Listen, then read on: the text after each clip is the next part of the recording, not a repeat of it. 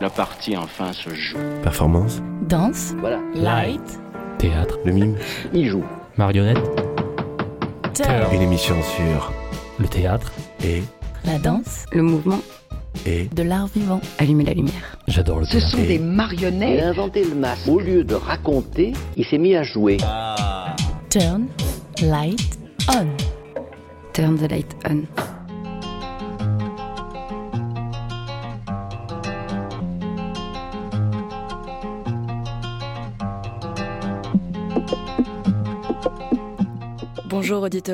Et bienvenue dans Turn the Light On de Radio Grenouille.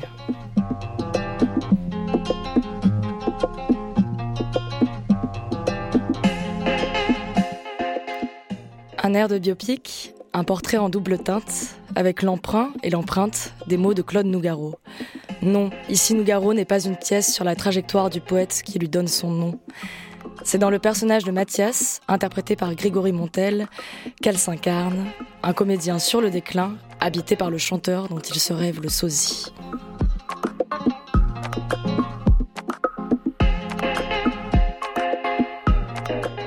Une scène mi-ombre, mi-lumière, entre deux jeux de projecteurs apparaît derrière une tenture semi-opaque Jacques, un accordéoniste virtuose.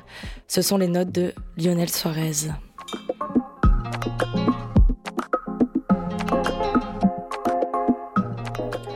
Il y a en moi plus de précipices que de routes vers le bonheur. Un vers extrait de la pièce Ici Nougaro, Selena au micro et Gilali à la réalisation de cette émission. Nous sommes avec Grégory Montel et Lionel Suarez. Bonjour. bonjour. Bonjour. Le point de départ de la création euh, de cette pièce, c'est avant tout des rencontres et des amitiés. Et donc, je ne vais pas m'amuser à vous présenter, je vais vous demander quelle était votre rencontre et qui vous êtes l'un pour l'autre. Lionel, qui est Grégory Montel? Alors, Grégory Montel, c'est le compagnon d'une très ancienne amie, qui est très jeune, mais ça fait longtemps qu'on se connaît. Et on s'est rencontrés comme ça, et euh, il y a quelques années, j'ai créé un festival en Aveyron, parce que je suis pas marseillais, moi je suis aveyronnais. Mais j'étais au conservatoire à Marseille quand même, ouf. Euh, et j'ai invité euh, plusieurs amis sur un spectacle qui s'appelait 100% Garonne. Donc il y avait les Frangins Zebda, il y avait Olivia Ruiz, il y avait Greg, il y avait, enfin, il y avait plein de monde. C'était, on, a passé, on a passé une soirée assez incroyable. Et Greg m'a dit, mais c'est incroyable que tu m'aies invité là-dessus, parce que je suis fan de Nougaro depuis toujours. Voilà. Et Hélène Nougaro était là, Cécile Nougaro était là, donc euh, je pense que ça lui a donné des petites idées, ou de grandes idées. Et vous, et vous Grégory Montel, qui est Lio- Lionel Suarez pour vous? Bah, de fait, euh, donc euh, Marine, ma, ma, ma femme, euh, me parlait beaucoup de lui. Puis un jour, on a fini par se rencontrer. Et puis j'ai rencontré un homme extrêmement aimable. et puis très vite, on a chanté tous ensemble. Très vite, on s'est raconté un peu nos vies. On s'est raconté notre notre goût, euh, no- nos goûts communs, notre euh, le fait que nous venions aussi de la ruralité, euh, ça, ça, ça nous a aussi liés, notre accent, et puis, puis évidemment ce goût pour Nougaro aussi, euh, qu'on partage avec plein d'autres camarades. Et, et du coup, cette idée que j'avais au fond de moi de, de, de parler de Nougaro dans un, dans un spectacle original, euh, elle s'est concrétisée, et j'en ai ensuite parlé à, à Sharif, Et oui, voilà, le, le troisième de ce trio. le troisième larron. Euh, Gattas, donc qui est euh, celui qui a écrit euh, le texte de la pièce, euh, qui fait la mise en scène avec vous, euh, Grégory Montel. C'est presque du sur-mesure cette pièce, puisque Sharif Gattas, dans ce qu'il en dit, euh, c'est euh, qu'il a su ce désir euh, de composer autour de Nougaro, de l'œuvre de Nougaro, ce désir que vous partagez Lionel et Grégory, et il s'est dit je vais écrire aussi en rapport avec votre jeu de comédien, Grégory. Vous, c'est quoi votre première rencontre sensitive avec Nougaro? Il vient d'où cet amour? Vous vous souvenez? Alors pour moi, moi j'ai eu la chance de, travailler avec lui longtemps et j'ai- j'étais toulousain pendant quelques années. Il y avait peu d'accordéonistes à cette époque-là et j'ai commencé à jouer un peu avec tout le monde, euh, les, les- justement les Ebda, les Bernardo Sandoval. Et presque mathématiquement on tombait sur euh, sur le tonton de, de- de nous tous et on tombait sur euh, Claude Nougaro et puis euh, on, on s'est lié d'amitié avec Hélène et euh, Hélène, je- sa compagne, voilà ça? sa dernière compagne Et à l'époque, moi, j'étais avec euh, une personne qui écrivait beaucoup de, de très beaux textes, et il nous a édité nos quatre premières chansons. Donc euh, ça, ça a créé des liens. Et quand je suis venu à Paris, euh, on était quasiment voisins, donc je le voyais, euh, je le voyais chez lui, quoi. Donc ça fait un peu partie de ma vie. Oui, c'est aussi une rencontre. Et pour, et pour vous, Grégory? Moi, moi, je l'ai vu de loin, je l'ai vu souvent, mais de loin, euh, en tant que spectateur, de façon très classique. euh, j'étais, euh, j'étais dans la fosse.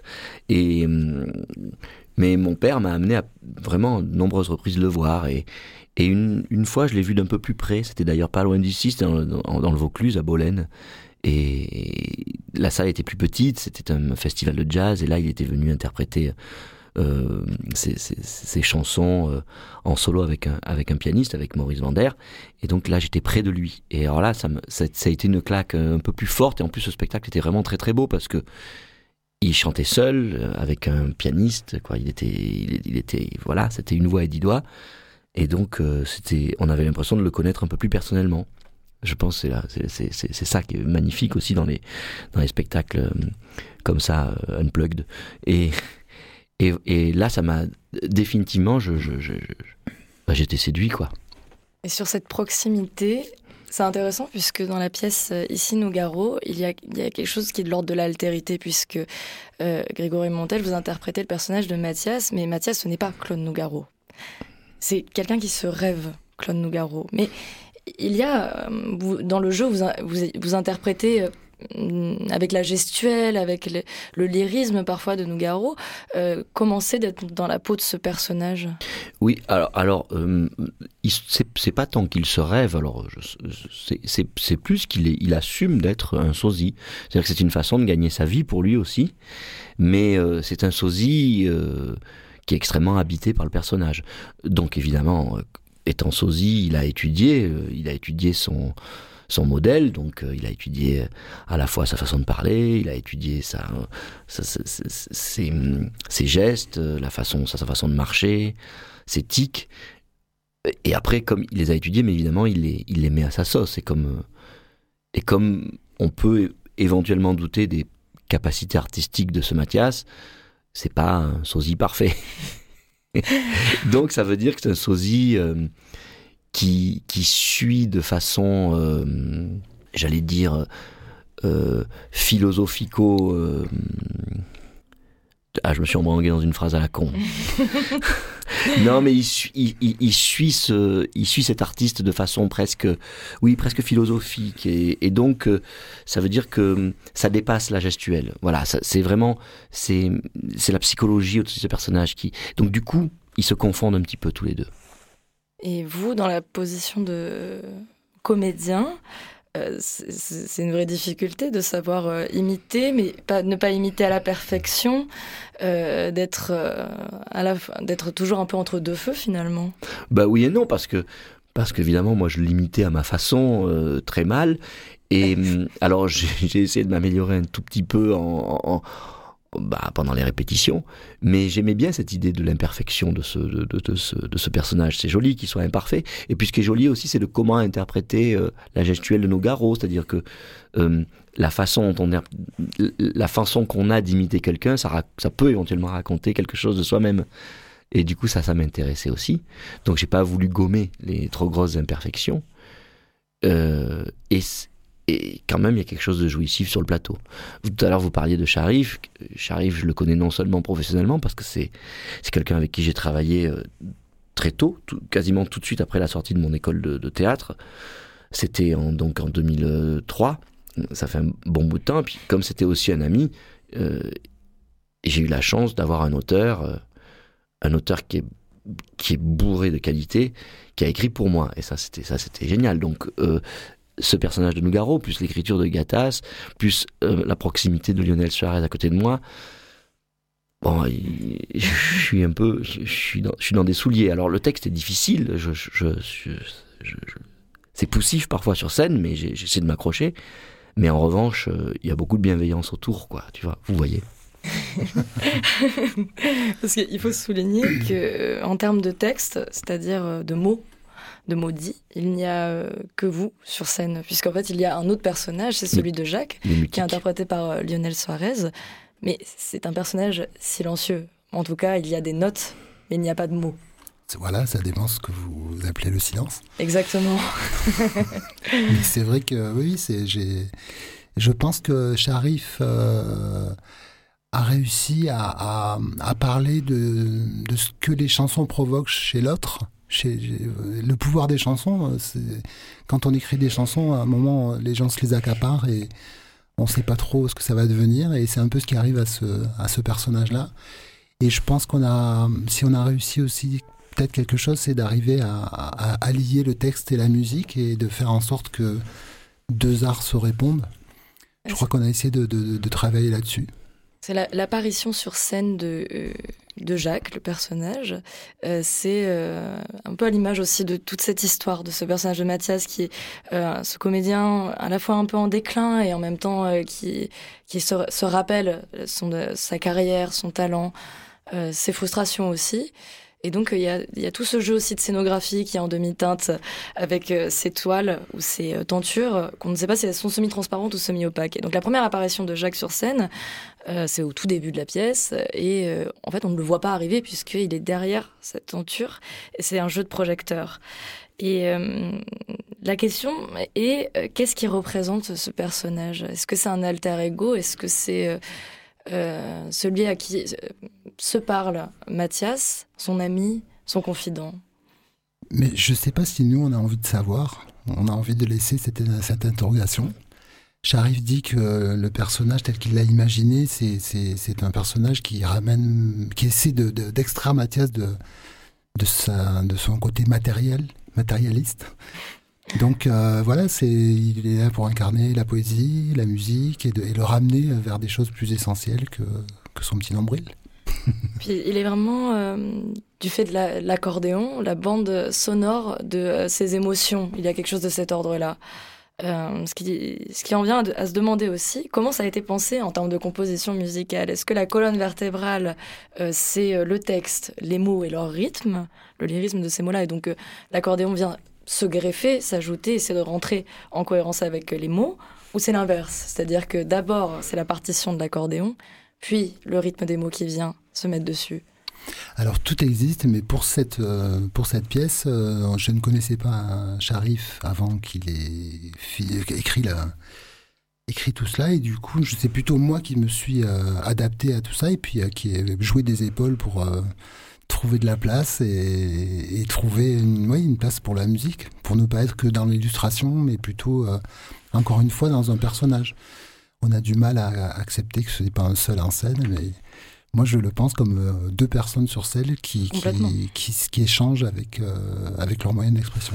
Mais, mais, mais c'est intéressant ce que, ce que dit Lionel, parce que la forme hum, originale, originelle du texte, c'était vraiment un monologue, c'était vraiment presque un seul en scène. Euh, on savait qu'on voulait de la musique. On savait pas comment on la voulait parce que euh, à la fois Sharif et moi, on était assez novices dans cette capacité-là à pouvoir intégrer un musicien sur le plateau. Donc on, a été d'ailleurs dans une certaine mesure assez maladroit parce que nous venant du théâtre, les théâtreux, on a on, est très auto-centré. Puis surtout les acteurs. sur le texte. Ouais, sur le texte. et puis, et puis, on a perçu qu'il y avait une forme de limite. Enfin, le texte, moi, je, l'adore, mais on a, on, a compris que ce personnage de Jacques n'était pas si clair que ça. C'était clair dans la tête de Sharif, mais peut-être c'était clair que dans la tête de Sharif. Et, là, Lionel a, pris à bras le corps, et il a des, épaules larges, hein, donc euh, quand il se fait de la place, il se fait de la place. Et en fait, on a compris que, que la pièce serait bien, bien mieux en faisant en sorte que Jacques soit un personnage qui soit encore plus présent et surtout qu'il soit un vrai acteur. Et je le vois évoluer. Maintenant, la pièce, ça fait quelques. On commence à la jouer. Et, Lionel euh, est un personnage à part entière. Et du coup, il existe encore bien davantage que ce qui avait été écrit. Et ensuite, sa musique, nous, évidemment, on, avait pensé des moments musicaux, parce qu'on n'est pas complètement idiot non plus. On sait ce que la musique peut donner euh, au théâtre. Mais là, vous parliez de ça, c'est-à-dire que euh, Lionel a apporté en plus une, densité sensitive au théâtre, c'est-à-dire que la musique joue comme le personnage pense, l'anticipe, anticipe les pensées du personnage, les précède, etc. Et ce qui fait que là, il me semble qu'on a, on a trouvé, ce qui n'était pas le cas au début, mais on a trouvé un, une pièce qui est totalement homogène désormais et, euh, et où tout le monde est venu chercher sa place avec beaucoup de bienveillance et de bonne volonté. Mais, euh, mais du coup, ça a créé une pièce homogène. Donc, euh, c'est l'occasion de, le remercier. Mais, on, mais il est passé par des phases. hein. Un musicien qui arrive dans une, dans une pièce de théâtre, ouais, il doit, il doit. J'ai compris qu'il fallait qu'il s'impose. Vous n'étiez pas totalement inconnu à cet exercice? Oui, c'est pour ça aussi que moi j'avais déjà cette expérience et que ça ne m'intéressait pas de devenir un illustrateur. Je j'avais pas du tout envie de ce genre de, de place. J'en ai toujours pas envie d'ailleurs. Et donc, soit j'ai un échange artistique avec l'autre, ou sinon je préfère euh, passer la main. Donc pour moi, c'était important de- de- d'arriver à trouver ce- cet échange artistique. à appeler, encore et toujours, à tenter inlassablement de plaider ma cause, jusqu'à le faire au milieu de la nuit, à prêcher pour ma paroisse, à, à quémander, à tout déballer, à ne rien garder pour moi, pas même un segment de fierté, à tout avouer, jusqu'à mon collier de guigne, jusqu'à la poisse persistante.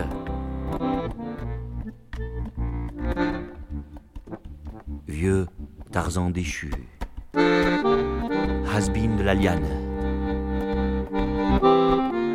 Ma guenon n'est plus, et perdu ma Jeanne. Vieux Tarzan groggy, en deuil jusqu'aux ongles, j'ai perdu mon cri. Il y, a, il y a aussi des espaces de monologue d'accordéon. Euh, Est-ce que euh, ces, ces espaces-là, ils suivent complètement la partition ou vous avez aussi une place euh, d'improvisation? J'ai laissé la place pour l'improvisation. Pourquoi? Parce que euh, ce que je disais à Greg et Sharif, c'est que pour moi, Nougaro, c'est aussi euh, quelqu'un qui a osé se frotter au, au jazz. Ça n'a pas été simple pour lui, ils lui ont pas fait de cadeau. Même des Maurice Vander et compagnie, à l'époque, c'est un petit chanteur qui écrit des chansons pour les autres et qui rêve de jazz et il, il se, il rencontre des, des personnages qui sont déjà des grands solistes. hein. Maurice Vander, il jouait avec Django Reinhardt, il jouait... euh, et en, gros, ils lui ont dit, euh, tu veux euh, être là, bah, il va falloir que tu sois au niveau et que tu travailles. Donc il s'est frotté à ça. J'ai dit, on peut pas, on peut pas ne pas laisser de la place à l'improvisation. Et par expérience, j'avais tourné avec Jean Rochefort sur une pièce de théâtre. Et en fait, il m'avait dit, mais surtout, ne fais jamais la même chose. Alors évidemment, il y a une trame, euh, comme il y aurait un thème de jazz sur lequel je vais improviser. Et souvent, pour le comédien, c'est c'est inspirant ça, ça nous oblige à nous écouter, à faire les choses ensemble. Et, et en général, les comédiens apprécient euh, cet exercice. Est-ce que vous, ça vous laisse de la place à l'improvisation ou pas du tout, Grégory Montel? Bah, moi, maintenant que, maintenant que le spectacle commence à être rodé, On se permet plus de liberté. on se permet plus de liberté. Moi, j'ai, moi, j'ai très peur parce que ça fait très longtemps que j'étais pas monté sur scène. J'ai un trac assez fou. Et puis, euh, Sharif est aussi quelqu'un qui, hum, qui aime que les choses soient très réglées. Euh, Sharif, euh, dans ses pièces, il n'y a pas de place à l'improvisation. En revanche, hein, son texte est écrit, c'est à la virgule, ce qui est absolument normal. C'est un auteur. Et du coup, je voulais euh, essayer. Et du coup, j'ai compris assez rapidement que c'est une fois que je serai bien calé moi-même que je pourrais enfin communiquer davantage avec euh, avec le personnage de Jacques. Et hum, il a vraiment fallu attendre euh, les tout derniers filages euh, pour que pour mettre en place ce lien. Et là, je vois à quel point ça va m'aider. Et aussi, ça va m'aider parce que euh, étant dans un monologue, je vais pouvoir m'amuser avec lui et surtout faire en sorte que ça soit moins lancinant qu'un monologue. C'est-à-dire qu'on va, on va, on va, on va pouvoir s'amuser et puis, et puis trouver des, trouver des interstices. Et on commence déjà à les trouver, les interstices. Mais je pense que même pour Sharif, c'est une expérience euh, euh, qu'il ne connaissait pas.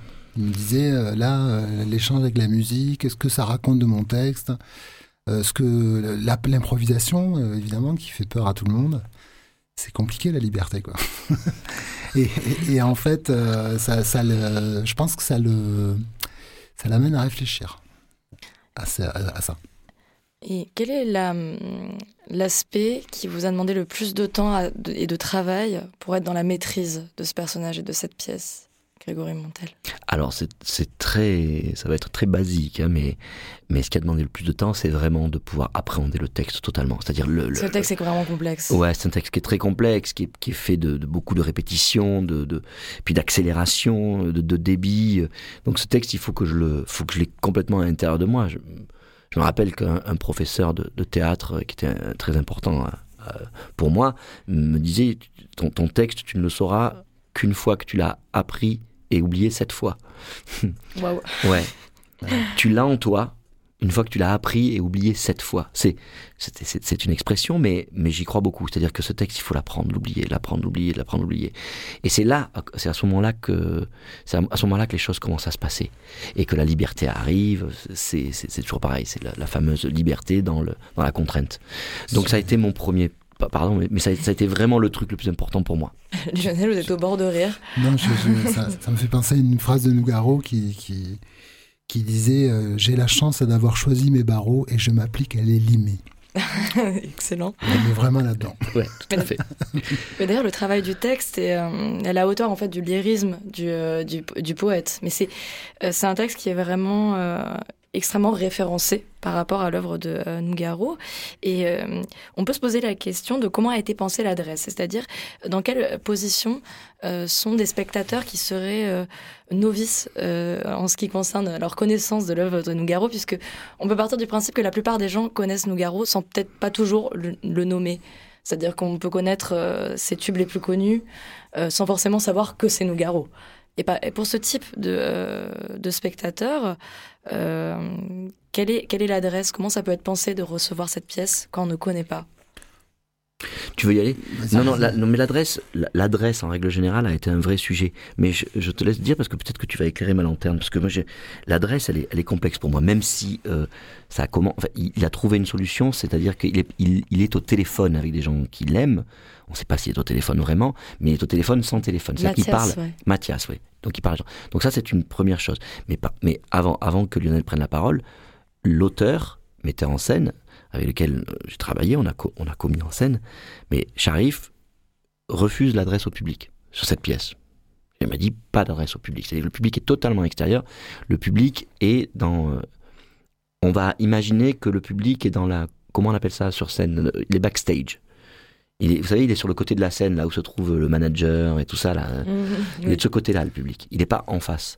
Euh, après, Lionel. Voilà. Donc, ça, c'est l'adresse. Du coup, ça, ça modifie ça. Mais Lionel, peut-être que tu peux.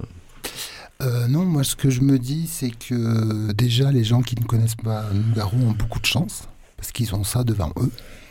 Donc euh, il faut espérer que la, que la, la, pièce les amène à, redécouvrir ce, ce répertoire. C'est ce qui est arrivé hier d'ailleurs avec une de tes amies qui nous disait qu'elle euh, était un peu frustrée de ne pas avoir toutes les références et que ça lui avait envie de, de, réécouter ou de, ou de même d'écouter. Peut-être qu'il y a plein de choses qu'elle n'a pas. Euh, elle, connaissait certainement les, les, tubes les plus. Donc je sais pas, moi je, je, je, trouve que si des gens ont envie d'aller voir ce qui se passait euh, de ce côté-là, c'est plutôt une bonne nouvelle. Mais, mais je pense c'est un thème universel. Euh, encore une fois, je pense que ça part de la chanson, de la poésie. Et, et, et, et de sa place de sa place sur la Terre, sur, là où on est. Donc c'est une problématique très universelle de euh, pourquoi est-ce que je suis là et, pourquoi est-ce que je fais ce métier et quelle est ma place ici, quoi? Pourquoi, je, suis là? Et ça, c'est, ça, c'est très universel. pourquoi est-ce que. Et puis, il y a aussi la, la notion de euh, pourquoi est-ce qu'un artiste est fait, euh, jusqu'à quel stade un artiste est un artiste, à partir de quand un artiste est un artiste?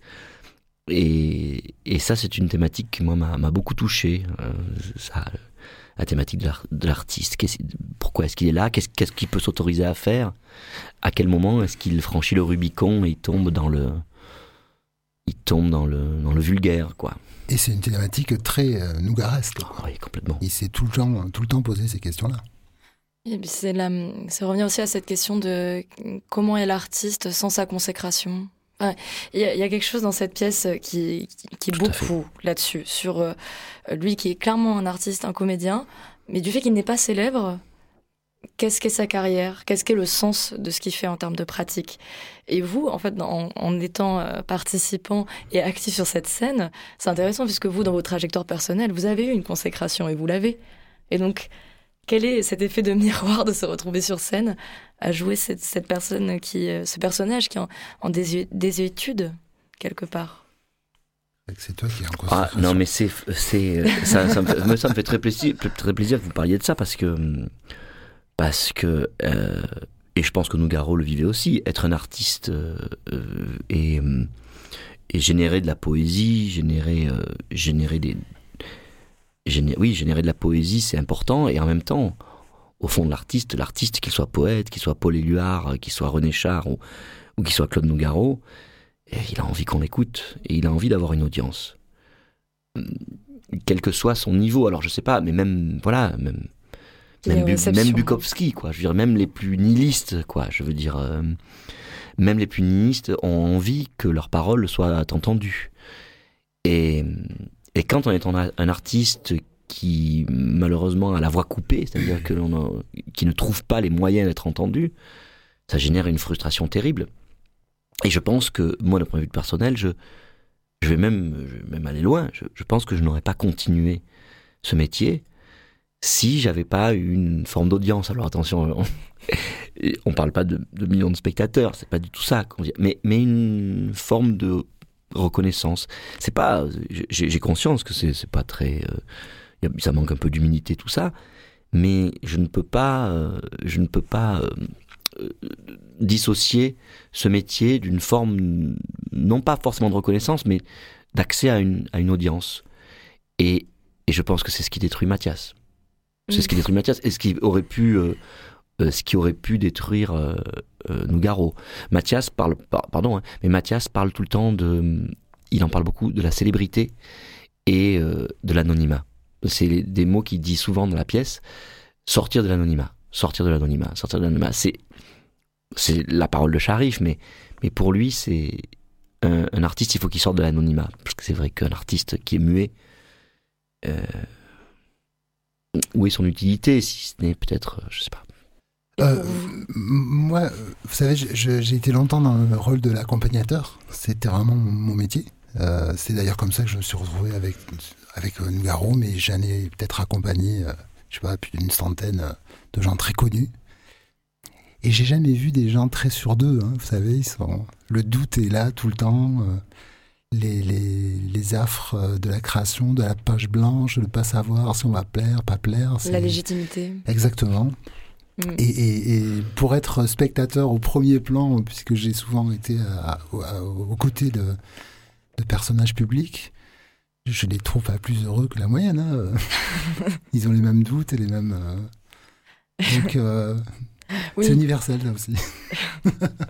Il y a presque un côté euh, de euh, poupée russe donc dans ce spectacle par rapport à se retrouver à jouer ce ces personnages-là sur scène, même si évidemment le personnage de, le personnage de Jacques là-dessus se laisse deviner puisqu'il n'y a pas les mots, il y a seulement la composition et c'est quelque chose de finalement très subjectif comment on reçoit comment on reçoit ce genre de solo. Mais c'est du coup la c'est un peu l'incarnation de la perfection aussi. parce que Nougaro, Nougaro avait une passion pour. Je, ne dis que la parole de Lionel, mais Lionel me dit que Nougaro avait une passion folle pour les musiciens, lui-même n'étant pas musicien, et que Nougaro, qui était un être parfois un peu. Euh, parfois, parfois un peu inconséquent et, désagréable, même selon son état d'esprit, Lionel me disait qu'avec les musiciens, il n'avait jamais de saute d'humeur, quoi. Qu'il était, il était toujours dans une forme d'admiration. De respect. En de respect, oui, de respect.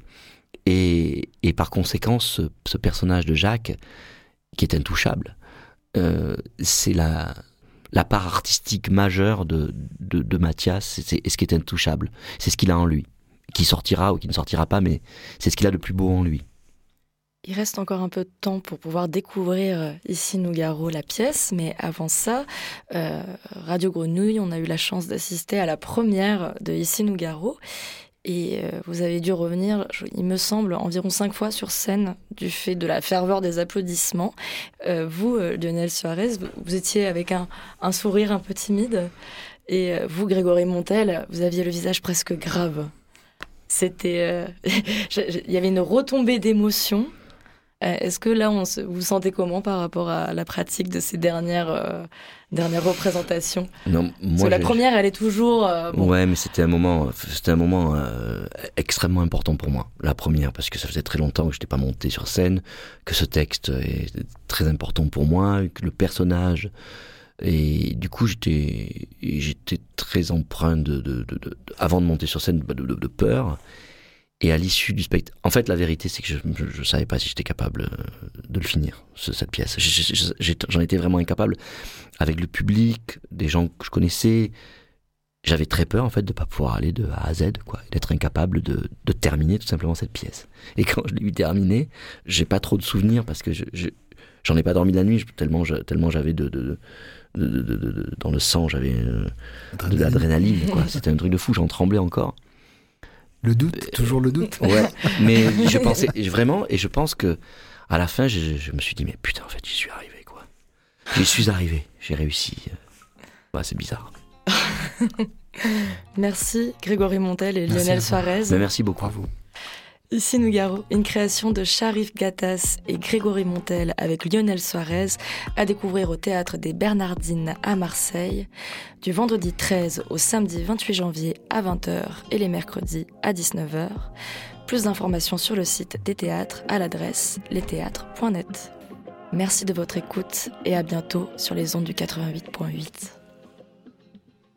Plus que du théâtre. Off, La partie enfin se joue. Performance, danse, Voilà. light, théâtre, le mime, Il joue. marionnette, Il s'est mis à jouer. Sur Radio Grenouille. turn, light, on. Turn the light Off,